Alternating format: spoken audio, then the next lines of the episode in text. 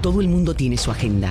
Políticos, empresarios, organizaciones e individuos. La nuestra, investigar, fiscalizar, incomodar, sacar a la luz lo que nos afecta o nos quieren ocultar. Estás en sintonía de Agenda Propia.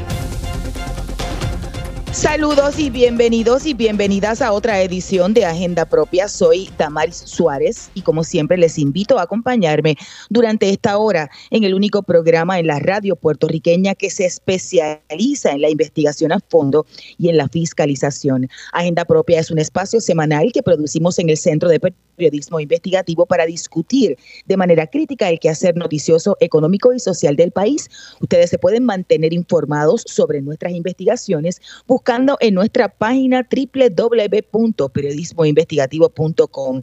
También nos pueden encontrar en las redes sociales, tanto en Twitter como en Instagram y en Facebook, como arroba CPIPR.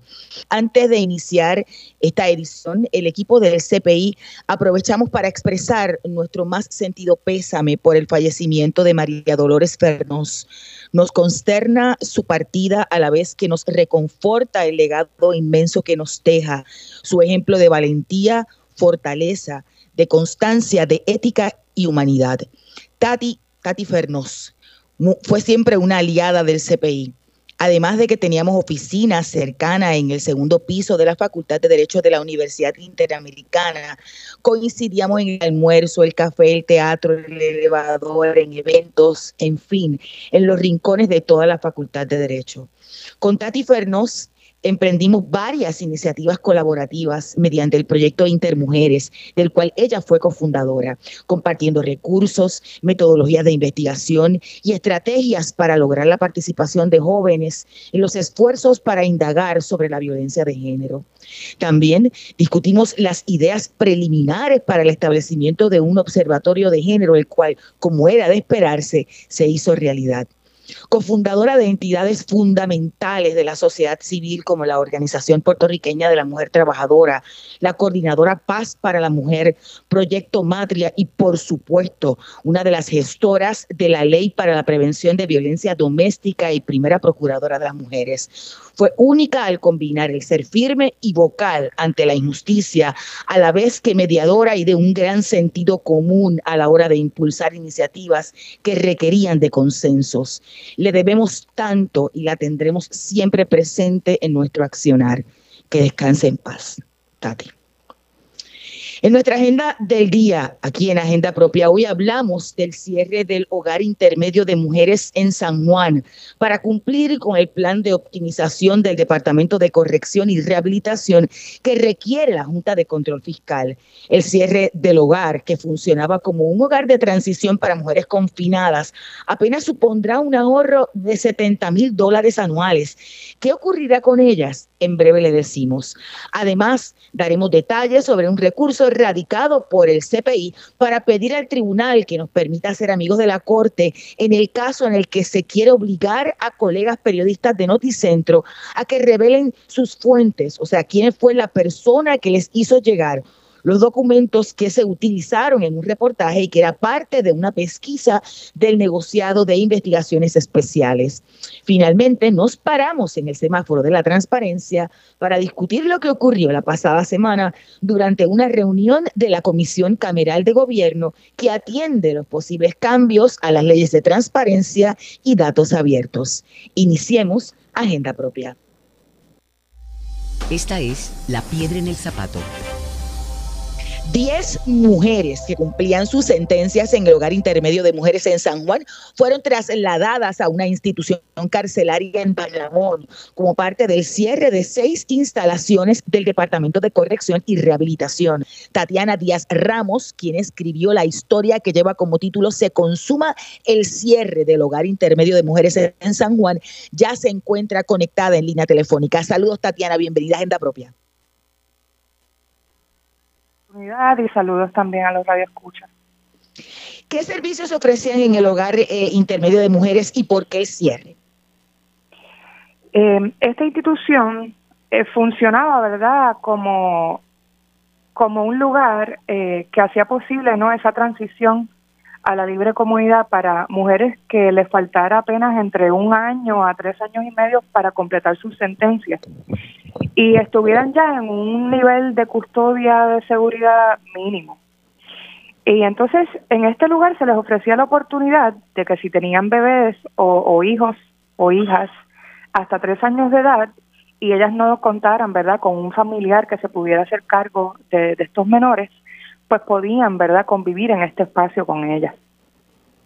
Eh, allí también ellas tomaban programas de rehabilitación, consejería, terapia y tenían un programa especializado de capacitación para el cuidado y la crianza de su progenie. Allí también ellas podían, si querían, ¿verdad? Este, las ayudaban a retomar estudios, a conseguir trabajo. Y la idea es que, ¿verdad?, tuvieran ese periodo de no solamente pues ya completar su sentencia y ya, y que salieran a la, a la regresaran a la libre comunidad, ¿no? Sino que tuvieran esa oportunidad de ir adaptándose, independizándose. La lógica detrás del cierre es el supuesto ahorro y la, la maximización de recursos, debo decir, que debe hacer corrección por mandato de la Junta Fiscal. Sin embargo, como bien mencionaste en, en la introducción, ¿no? Eh, realmente lo que se va a ahorrar corrección con este cierre es apenas unos 70 mil dólares. Wow, ¿y qué va a ocurrir con esas mujeres? Pues irónicamente, estas mujeres van a regresar a la institución de menores que el Departamento de Corrección había cerrado hace aproximadamente unos cuatro a cinco años en Bayamón.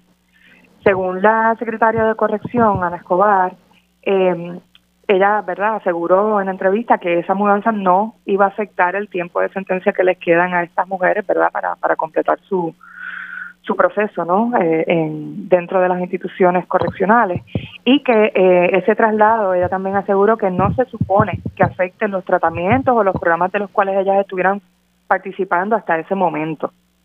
Ok, pero, pero, okay, pero ¿cómo, ¿cómo, si es un traslado como dice la secretaria, eh, y pero, pero en, una cárcel no es un hogar, cuál sería la dinámica en esas nuevas facilidades para que sea un traslado y no el cierre del programa y reciban los mismos servicios? Sí, o sea, definitivamente va a haber va a haber un cambio en esas dinámicas, aunque la, la secretaria se, se expresó optimista en que moverse a este nuevo espacio va a permitir que se puedan ampliar los servicios para más mujeres. Lo cierto es que, eh, ¿verdad? Hay unas características que tenía el hogar intermedio de mujeres en Puerta de Tierra eh, que iban mucho más a tono con las intenciones eh, que tuvo, ¿verdad? La fundadora de este programa, la doctora Carmen Peña, eh, cuando ideó este, este tipo de programa. Por ejemplo, en este hogar, eh, eh, que quedaba en Puerta de Tierra, pues estaban al frente de una avenida principal donde tenían un acceso mucho más directo al transporte público. Ellas tenían, ¿verdad?, más acceso, más independencia, así tenían que salir a hacer diligencias, así tenían que ir a trabajar o a conseguir trabajo, pues ahí tenían más facilidad, por ejemplo.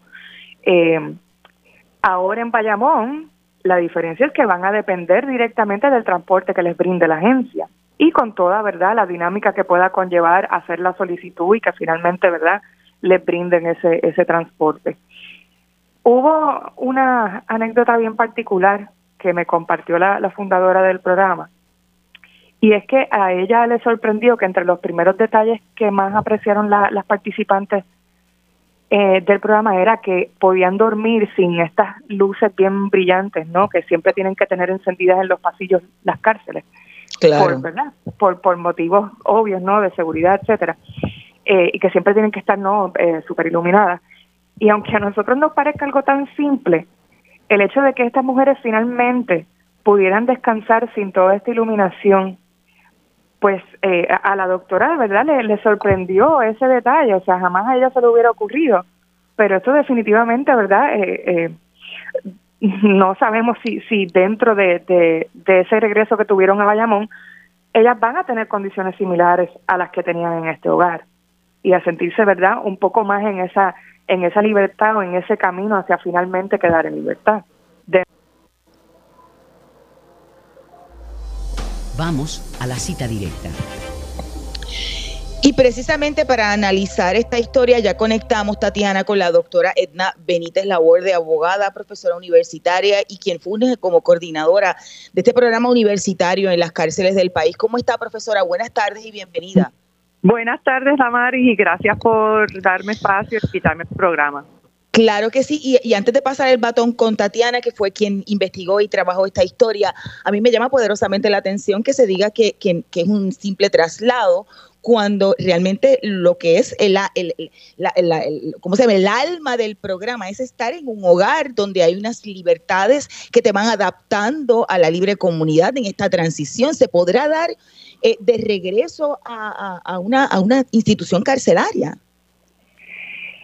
Bueno, eso presupone, ¿verdad? El comentario que acabas de resumir, que las estructuras, ¿no? Que la arquitectura de un espacio carcelario o de instituciones cerradas no tiene efectos psicológicos, efectos en las mentalidades, no solo de las personas que están viviendo allí, sino de personal que trabaja, ¿verdad? E, eso, eso está estudiado, o sea, em, para contestarte la pregunta, yo creo que va a ser se va a tener que hacer un esfuerzo muy grande para readiestrar a la oficialidad encargada de esta, ¿verdad?, de comunidad de mujeres privadas de libertad y para que la estructura no vaya en detrimento de los principios de un programa que supone ser eh, intermedio entre la reclusión y estar eh, con libertad de movimiento en la comunidad, ¿no?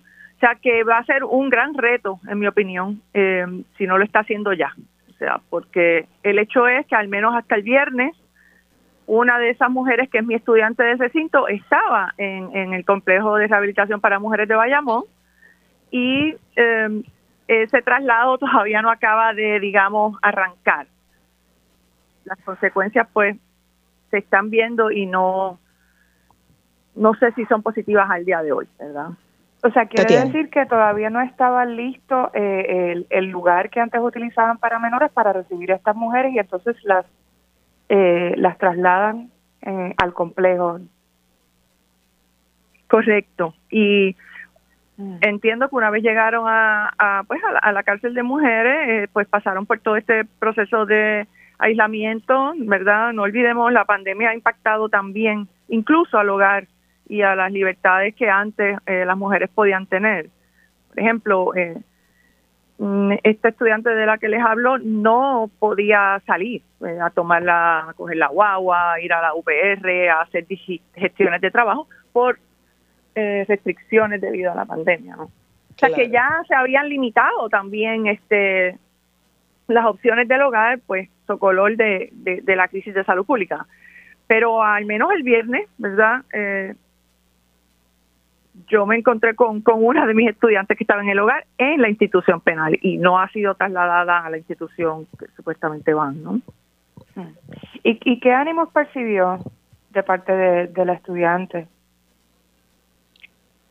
Eh, a pesar, eh, eh, triste, o sea, no, no entramos en los detalles, estaba reunida con otras personas y con otros estudiantes y no era el momento para entrar en detalles sobre el traslado, pero ciertamente hay desánimo, frustración, em, eh, ansiedades, em, y es todo eso lo digo porque impacta el trabajo académico, ¿no? El trabajo y la labor de estudio, que definitivamente pues esta inestabilidad no, no permite que se realicen ciertos trabajos que ameritan concentración y, y lucidez mental, ¿no? Que, y, quizá, que ha afectado. Y, y, quizá un poco, doctora, en términos bien generales, eh, pero en el específico de su experiencia, quizá hace unas décadas atrás dejamos atrás el hacinamiento y ¿verdad? las violaciones de derechos con el caso Morales Feliciano, pero yo tengo la impresión muy desde afuera que no necesariamente se está cumpliendo con el apellido de corrección y rehabilitación. Eh, eh, no se está cumpliendo con eso, digo, poniendo como ejemplo este caso de, este cierre que podrá haber afectado a 10 nada más, pero es, es, un, es un programa de rehabilitación. Realmente estaba rehabilitando a las muchachas. Bueno, mira, este, yo tengo mis problemas con el concepto de rehabilitación, ¿verdad? Eh, eh, hay mucho, no tenemos tiempo en este programa para, para escudriñar, ¿verdad? Eh, una palabra que ha sido tan manoseada y que pocas veces tiene un significado en el sentido de los derechos humanos que, implicaría no la rehabilitación social. Lo que lo que yo sí puedo eh, decir en este momento y, en este foro es que aquí hay que hablar de mudanza de pensamientos o de paradigmas, de traslados de modelos punitivos y, y de castigo a principios restaurativos, principios abolicionistas, ¿verdad? Aunque la gente reaccione de una manera visceral ante esa palabra por desconocimiento de lo que implica. Em, porque el sistema correccional es un sistema, ¿verdad? Dentro de un Estado, pensando en la colega Madeline Román, el Estado no es feminista. El sistema correccional no es feminista, es masculinista y discrimina por razones de género. Por lo tanto, esta población que a nivel numérico es eh, menor en comparación a los hombres, eh, no está exenta de un discrimen dentro, ni fuera ni dentro de las instituciones. Y habría que empezar a mirar que la austeridad, tú sabes, no se puede dar en, en detrimento del respeto de los derechos humanos, en detrimento del discrimen por razón de género y que realmente hay que buscar alternativas al cumplimiento de pena que no sea la cárcel, porque esa institución, ya lo dijo Fernando Picó, lo dijo Angela Davis en Estados Unidos, está caduca, está obsoleta. No podemos pedirle peras al olmo. Entonces seguimos hablando de rehabilitación. Ok, ¿qué tú quieres decir con eso? Tú sabes, hay muchas preguntas que habría que, que hacerse.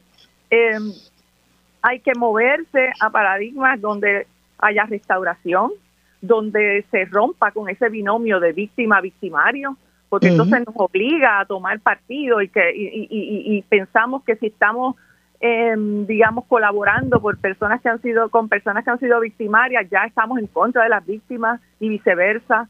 Eh, entonces es, un, es, una trampa y realmente lo que tendríamos que es que repensar, ¿verdad? Como país y como sociedad y como sistema. Eh, qué, resultados queremos y hacia dónde vamos en vez de seguir repitiendo modelos que, que no sirven. Este traslado, en mi opinión, em, eh, menoscaba, menoscaba los principios para los cuales se fundó un hogar intermedio para mujeres que ya de, de, por sí tienen muy pocas alternativas para salir de la institución penal, muy pocas alternativas de tratamiento o de simplemente transicionar hacia la vida este, fuera de la institución penal. Claro. Gracias, profesora, que ya conectamos con nuestra próxima invitada de este tema y precisamente sobre lo que estaba planteando. Escuchaban a la doctora Edna Benítez Labor, de abogada y profesora universitaria. Y ahora, Tatiana, conectamos con la licenciada Amarilis Pagán del proyecto Matria. Saludos y bienvenidas a Agenda Propia. Saludos, un saludo a ti y a todas las personas que nos escuchan.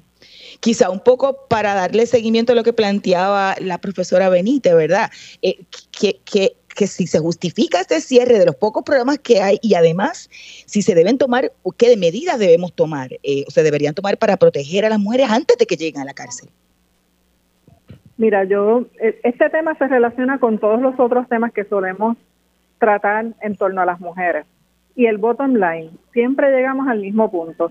Si viviéramos en una sociedad más equitativa, donde se tomaran decisiones desde una perspectiva de género, donde se respetaran los derechos humanos y se crearan espacios para que las personas desarrollaran sus capacidades plenamente, tuviéramos menos personas delinquiendo y en el caso de las mujeres tendríamos factores de protección no solamente víctimas de violencia, sino para que ellas no se conviertan en personas que ejecutan violencia o cometen algún otro tipo de, delito de los que en nuestro país están codificados en el Código Penal.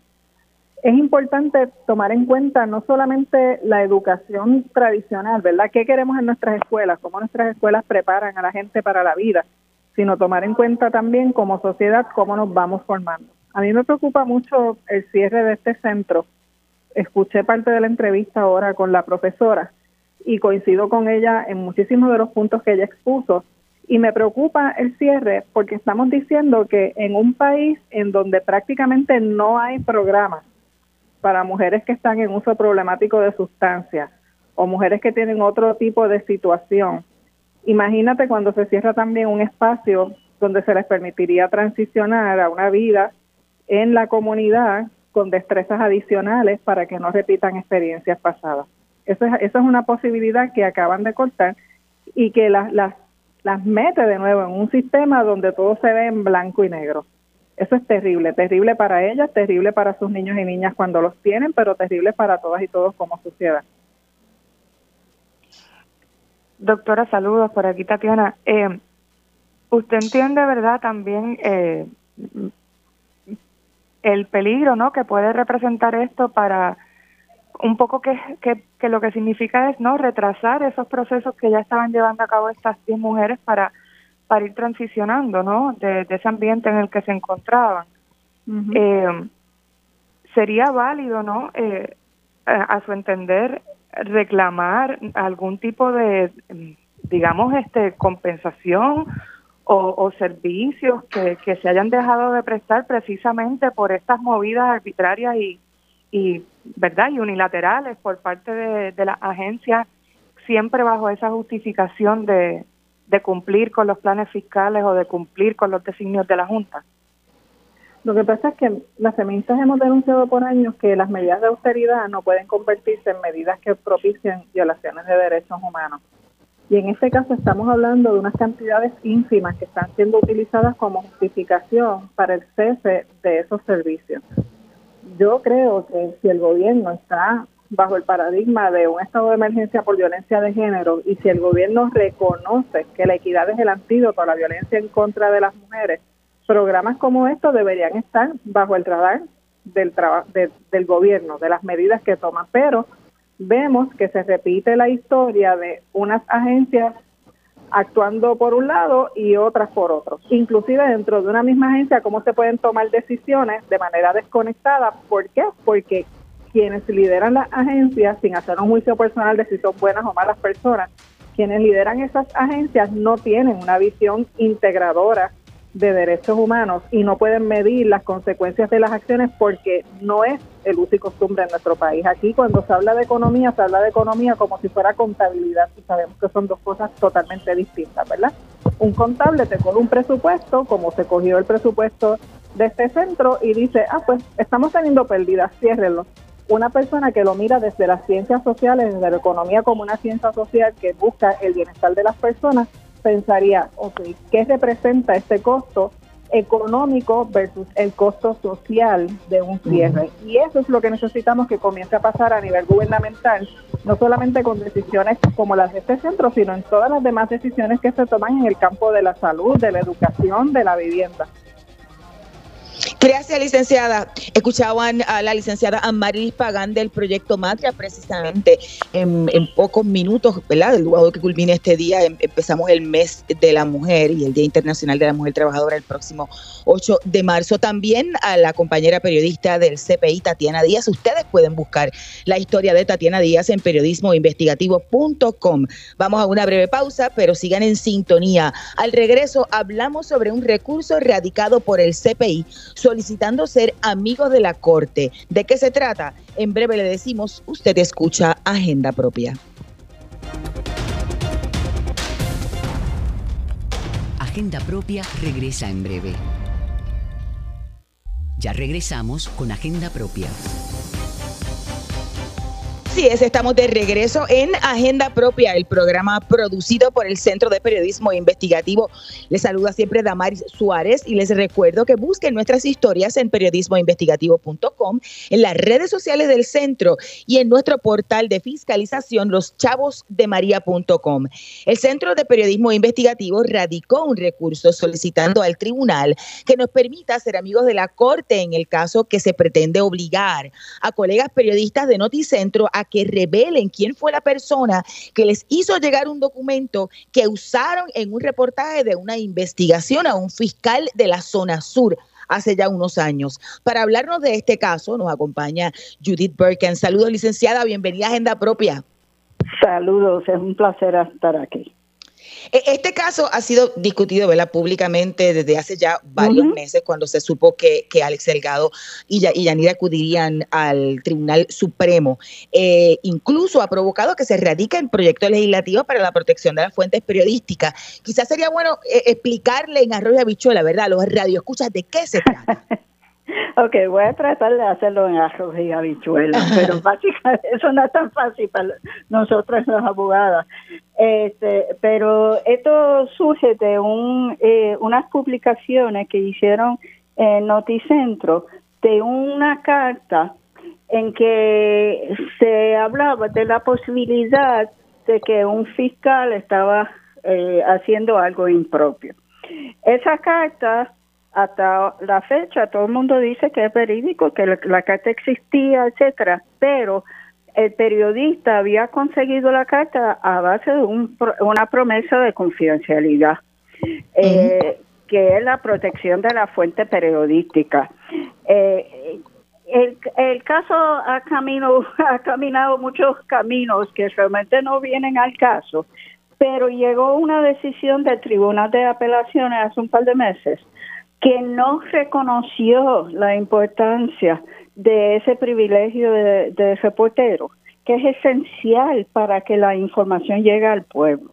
Este, el, tribunal hizo análisis de un sinnúmero de otros asuntos, pero realmente no tocó el tema principal, que es que los periodistas necesitan las fuentes y la única forma que muchas fuentes van a dar información, independientemente si lo lograron eh, correctamente, legalmente, ilegalmente, lo que sea, los eh, los liqueos, los las fuentes, no quiero decir liqueos, eso no es la palabra realmente correcta, pero las fuentes son cruciales en cualquier investigación que hace el periodismo.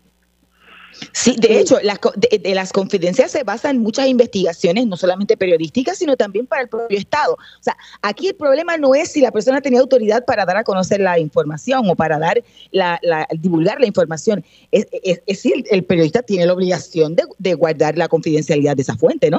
Sí, sí, no, claro. Si la fuente no entiende que es confiable la palabra del periodista cuando dice no te voy a revelar tu identidad, pues se va a secar toda la fuente de información, porque es la palabra del periodista lo que vale y lo que tiene un efecto sumamente saludable para la democracia, porque la información fluye y el pueblo recibe la información que necesita para tomar decisiones informadas, que es el propósito del de, eh, eh, el periodismo investigativo. Y, licenciada, esto es un caso en, una demanda... Si uno piensa en, No le oigo, perdóname. No, no, no, perdón, no, no, no, no, sigue, sigue, sigue. No, que, que hay muchos casos en la historia. Vamos a coger uno de Estados Unidos, el caso famosísimo de Watergate, que si no fuera por Deep Throat no hubiese salido esa información.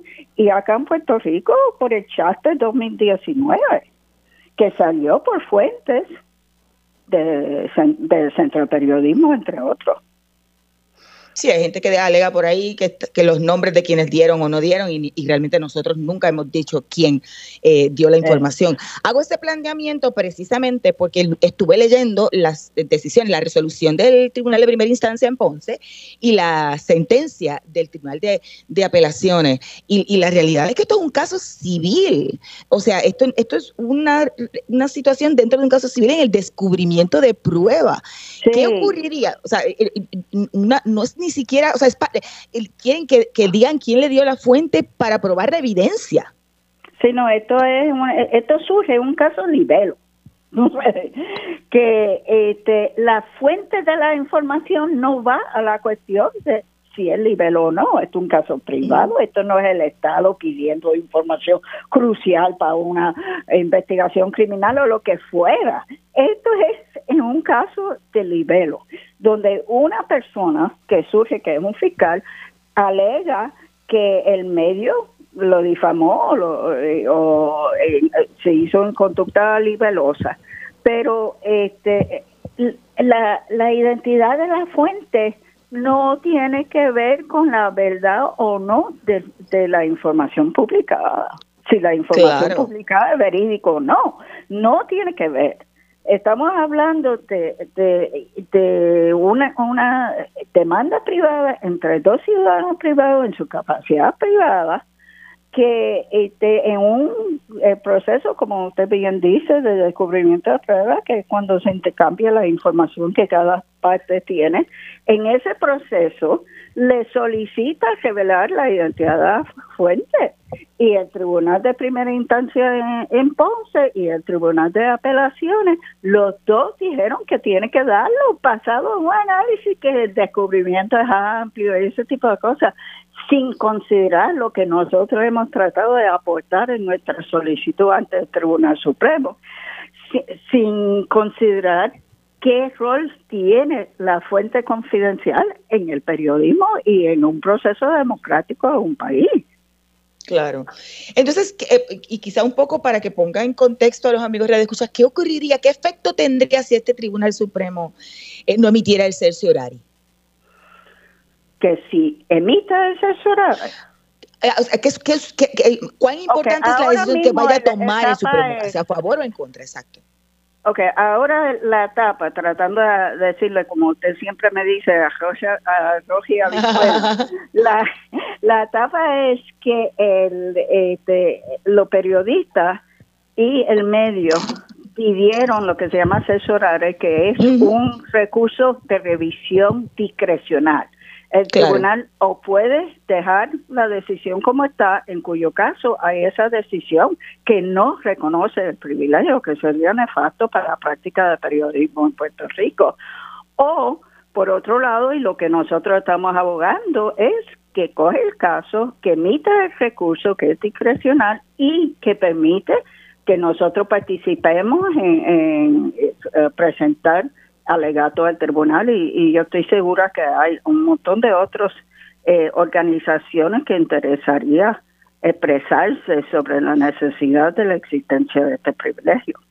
E, esto ocurrió ya hace un tiempo. ¿El, el, Tribunal Supremo tiene algún término o al ser discrecional no necesariamente? No, no, no, no. hay término. Generalmente las decisiones de esta índole que son si deciden revisar el caso o no lo que se llama en, la jerga nuestra es expedir el auto o no.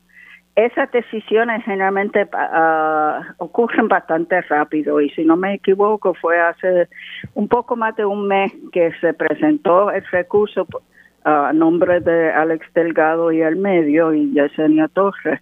Este, y nosotros presentamos nuestra solicitud de amigos Curio, que es amigo de la Corte, para que expidan el auto y para que nos permite participar en el pleito. Y explíquenos un poco quizás por qué solicitud de amigos Curie. La solicitud es porque nosotros no somos parte en el pleito, pero entendemos que, que el pleito puede tener eh, un efecto muy grande en el trabajo del centro.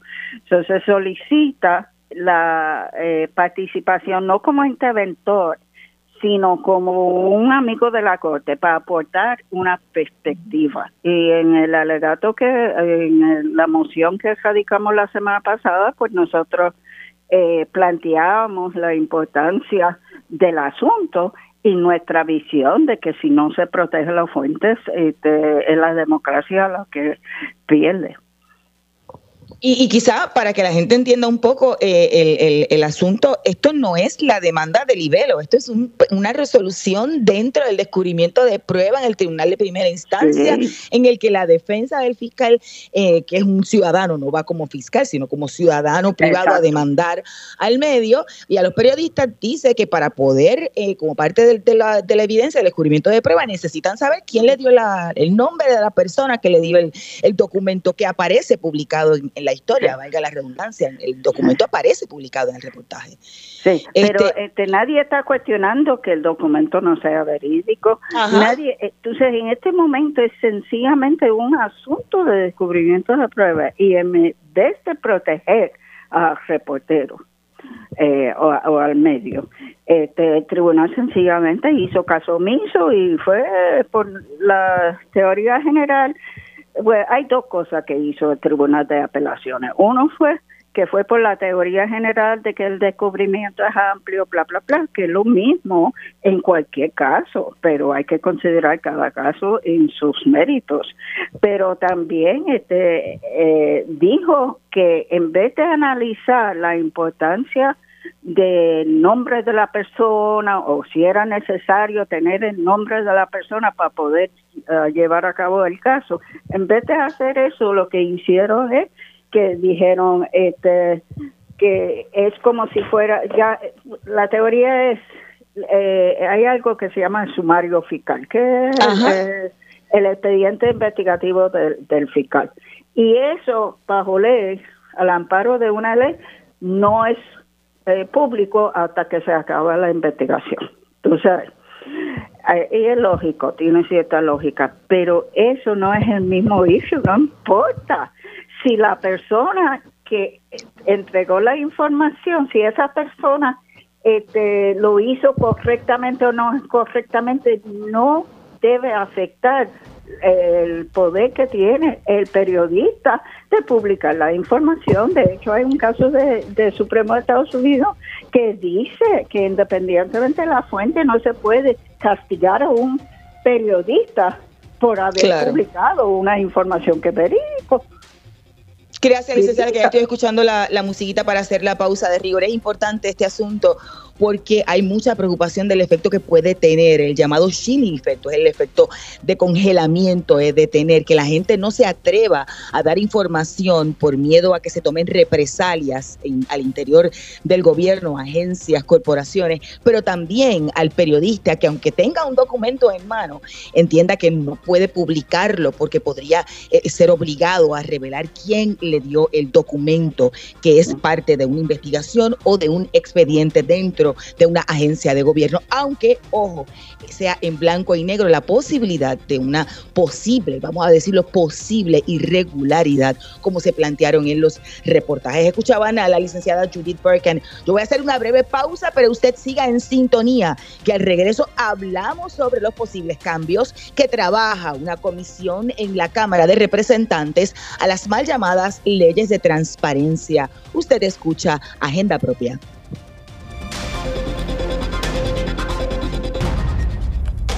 Agenda Propia regresa en breve. Ya regresamos con Agenda Propia. Y estamos de regreso en Agenda Propia, el programa producido por el Centro de Periodismo Investigativo. Yo soy Damari Suárez y les recuerdo siempre buscar nuestras historias en las redes sociales del centro, en periodismoinvestigativo.com y también buscar lo que está ocurriendo con el dinero de la recuperación en nuestro portal de fiscalización, loschavosdemaria.com. La pasada semana, específicamente el jueves pasado, la Comisión de Gobierno en la Cámara de Representantes reunió a grupos, organizaciones, incluyendo periodistas, que luchan por una mayor transparencia gubernamental con el fin de continuar la discusión sobre la transparencia y discutir también los lineamientos que ya habían sido recogidos en ponencias, en mesas de diálogo, en vistas públicas sobre las llamadas leyes de transparencia, la ley de transparencia y la ley de datos abiertos aprobadas en su última gestión pública antes de salir de la fortaleza por Ricardo Rosselló Nevare. Nos acompaña el abogado Carlos F. Ramos Hernández, becado para trabajar con SPI por la Equal Justice Works. ¿Cómo está? Saludos, buenas tardes, licenciado, y bienvenido a Agenda Propia. Muy buenas tardes a todas las personas que sintonizan Agenda Propia. Buenas tardes, Amari, y muchas gracias por la invitación hubo eh, casi tres horas de diálogo, un poquito, casi tres horas de diálogo eh, de varios sectores con estos lineamientos, quizá un poco para poner en perspectiva a nuestros amigos de agenda propia. Eh, se ha, está bastante adelantado el diálogo, ha, caminado bastante lento porque han habido varias reuniones y se ha buscado la intención de, de, de recoger ¿verdad? la impresión de aquellos grupos, organizaciones como lo es el CPI eh, y otros grupos adicionales de ciudadanos y de periodistas eh, para, para mejorar esta, estas dos leyes que, que lo que han puesto son cortapisas en la transparencia. ¿Cómo se dio ese diálogo el jueves?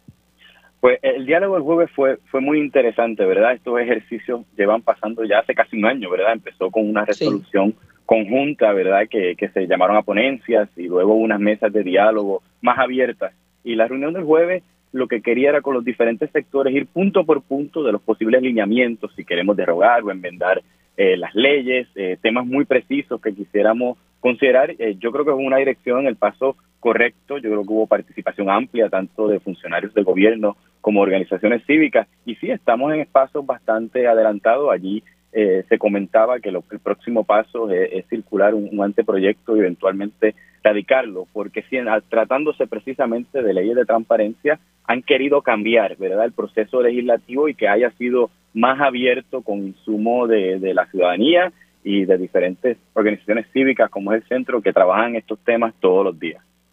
Antes de pasar con lo que discutimos en esa reunión, quizá un poco ya ha habido una enmienda que se aprobó eh, y se convirtió en, parte de la legislación con la firma del gobernador a finales del mes de diciembre sobre los tribunales y ese proceso adicional cuando hay que acudir al tribunal. Me gustaría, Un, un paso de avance correcto o todavía falta?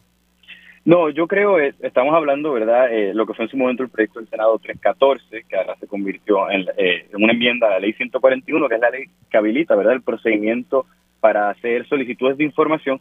Anteriormente, ¿verdad?, la ley 141 crea un recurso especial, ¿verdad?, como una demanda especial para que personas mm. puedan ir a los tribunales sin representación de abogados, o sea, pueden ir por derecho propio y que presentar esa demanda no le cueste, ¿verdad? Eh, que tiene unas limitaciones y lo hace gratuito. El, uno de los problemas que tenía y se llevaba hablando en las mesas de diálogo es que este recurso solo se podía presentar en, eh, en el Tribunal de San Juan. Y pues habían personas de toda la isla que querían ver estos reclamos y tenían que ir hasta el Tribunal de San Juan. Con la enmienda que se pasó, ahora este, esta demanda se puede presentar en la, en la región judicial donde resida ¿verdad? La parte que, que una agencia, digamos, le denegó este, una solicitud de información pública y quiere ir al tribunal a vindicar sus derechos, ya, eh, ya ha tenido efectos, han presentado demandas de acceso a la información en Mayagüez, en Bayamón y hasta en Comerío. Así que es un adelanto eh, positivo, un tema de acceso a la justicia, ¿verdad? Y acceso a los tribunales. Eh, yo lo que estimo es que debió haber dejado de forma optativa, ¿verdad? Que la persona escogiera si lo quería hacer en San Juan o lo quería hacer en, en la región judicial donde reside, eh, pero es un tema que ya se está litigando porque hay personas que prefieren hacerlo en San Juan, eh, pero para todos los efectos yo creo que es muy importante, una enmienda importante que tuvo consenso de todos los partidos políticos, eh, porque permite también que más jueces y juezas conozcan esta ley que solamente se estaba litigando en San Juan y es un paso en la dirección correcta. Quizá un poco por eso, porque acá es donde están, en, cuando hablo de acá, hablo en el Tribunal Superior de San Juan, los jueces que están entendidos, ¿verdad? Que son los jueces de las salas especiales, de recursos especiales. Y hay varios de ellos que, están bastante, por decirlo de alguna forma, afilados sobre, sobre el asunto de, la transparencia. ¿Se ha dado eh, eh, a la luz de esa enmienda eh, conversaciones con la rama judicial para saber si hay eh, jueces entendidos en la materia eh, o, en, o adiestrados para estar entendidos de la materia en las regiones judiciales adicionales? Yo entiendo que esas conversaciones no se han dado, pero son necesarias, son muy necesarias que a través de la Academia Judicial, ¿verdad? Que es ese ente que ayuda, a, ¿verdad? Con temas de capacitación a los diferentes jueces y juezas del país y, y las personas que les acompañan en sala, porque es muy importante, es una, una ley técnica y, requiere que mientras más demandas se estén presentando de otras regiones judiciales, que esos temas de capacitación y adiestramiento estén, sobre todo porque estamos hablando con muchas personas que van por derecho propio, que aunque se ven en otros, en otros temas de derecho, pero sería puntual que ese ejercicio suceda. Licenciada, y regresando a la, al diálogo de transparencia en, la Cámara el jueves, eh, se presentaron unos lineamientos que se han estado trabajando a la luz de, ¿verdad? de las ponencias, las mesas de diálogo, etcétera, etcétera. ¿Son enmendables ambas, ambas, ambas leyes? ¿O los cambios que se, que, se, que se vislumbran son demasiados? Bueno, yo hay muchos cambios que, que, se vislumbran, ¿verdad? De manera principal lo que están proponiendo es derogar la ley 122, que es la ley de datos abiertos, incorporar ciertos elementos de esa divulgación proactiva, ¿verdad? Que el gobierno no tengamos que estar solicitándole, sino que hay una cultura de publicarlo proactivamente en su página web, incorporar esos elementos a la ley 141, que es la que trabaja el, eh, digamos, el procedimiento de los días que uno tiene para solicitar, el tiempo que una agencia le debe responder a una persona cuando solicite es, en términos generales, eso es lo que se busca que va a pasar.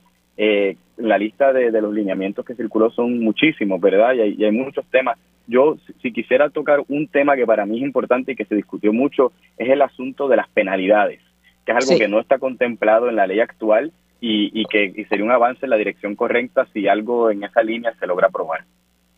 Y eso eh, sería un disuasivo, o sea, que el, que el, funcionario o funcionaria sepa que, tiene una, una, una, un efecto si se niega, aún sabiendo que es pública, a entregar información. Sí, es un asunto bregar con, con la cultura de impunidad, ¿verdad? Esto crea como un incentivo para que para que se cumpla la ley, porque muchas veces, ¿verdad? Los funcionarios de agencia, eh, por diferentes razones, ¿verdad? No divulgan, y eso fue una de, de las discusiones que se dio, eh, cómo se va a llevar a cabo estas penalidades a través de multas o a través de honorarios de abogados en el tribunal, eh, si se le hace a la agencia, si se le hace al funcionario. Es una discusión abierta que se está teniendo, pero es una manera de combatir esa cultura de opacidad, es una manera de prevenir la corrupción pública si se sabe, ¿verdad?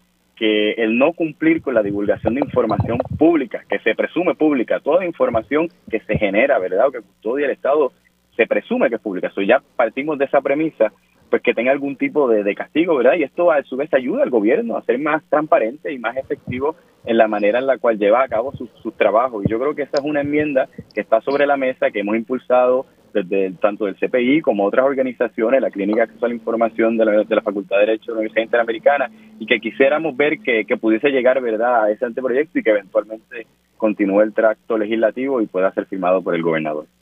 Otra es la educación, esa cultura de opacidad está intronizada, este, es como, como llegar al, a, la, a la oficina gubernamental y entender que todo lo que se maneja allí es, es privado y, y, no es público, y eso le pertenece al, no a los periodistas, le pertenece al país a los ciudadanos. Sí.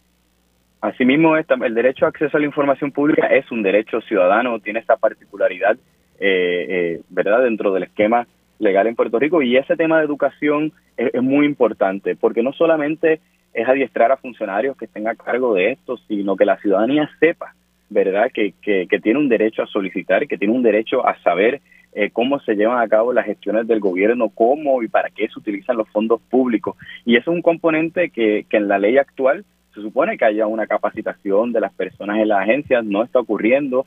Eh, por otro lado, la ley no contempla este eh, elementos de educación a la ciudadanía, que son temas que hay que trabajarlo desde diferentes frentes, no solamente porque esté en la ley, sino un poco eh, desde la sociedad civil. De parte de, mi trabajo como becario, ahora en el CPI incluye un trabajo de educación cívica muy, muy importante y yo creo que eso va en la dirección correcta para que más personas conozcan y seamos podamos hacer valer este derecho tan importante para nuestra democracia. Otro detalle que se habló es sobre las excepciones. La ley de datos abiertos había incluido un montón de, y un tropel de excepciones. Aún eh, en, en, en esos lineamientos quedan más excepciones de las necesarias, ¿no? Sí, eso fue un poco el tema, se, se, comentó bastante, pero salimos un poco esperanzados en el sentido de que creo que caló el mensaje que dijimos de que las excepciones no pueden regularse cosas que ya están contempladas o no hay por qué extenderlo y, y, entendimos que hubo una recepción del lado de los, de los representantes, que habían representantes de cuatro partidos políticos eh, eh, a, esos cuestionamientos que hicimos y esperamos, ¿verdad?, que, que eso se mantenga porque sí, no, no pueden haber excepciones de más, sobre todo muchas de esas excepciones ya están legisladas, están contempladas en las reglas de evidencia eh, y, tiene que haber un proceso de, invocarse correctamente y justificar. Cualquier excepción tiene que estar justificada a la hora que lo invoque un funcionario público y una agencia. Sé que tengo que, culminar el programa, pero el, calendario, o sea, aparentemente se trabajará una pieza legislativa en los próximos meses, ¿no? En este mes. Sí, eh, nos, dejaron pendiente. Que este mes no, votamos en febrero, en marzo. En marzo, eh, este próximo mes eh, se circulará algo, eventualmente se abrirá el proceso para vistas públicas este, corrientes, así que todavía falta este, bastante del proceso, pero está mucho más encaminado de lo que estaba hace unos días. Gracias. Escuchaban al licenciado Carlos Francisco Ramos Hernández, becado para trabajar con el CPI en estos asuntos por la Equal Justice Works. Gracias siempre por su sintonía. Como de costumbre, les recuerdo buscar nuestras historias en periodismoinvestigativo.com y suscribirse a nuestro boletín para que reciban en su correo electrónico nuestras investigaciones y nuestros nuevos contenidos. En periodismoinvestigativo.com también pueden visitar el kiosco virtual del centro y adquirir nuestros artículos. Los esperamos la próxima semana. Hasta aquí, Agenda Propia. Este programa es una producción del Centro de Periodismo Investigativo con el apoyo de Espacios Abiertos.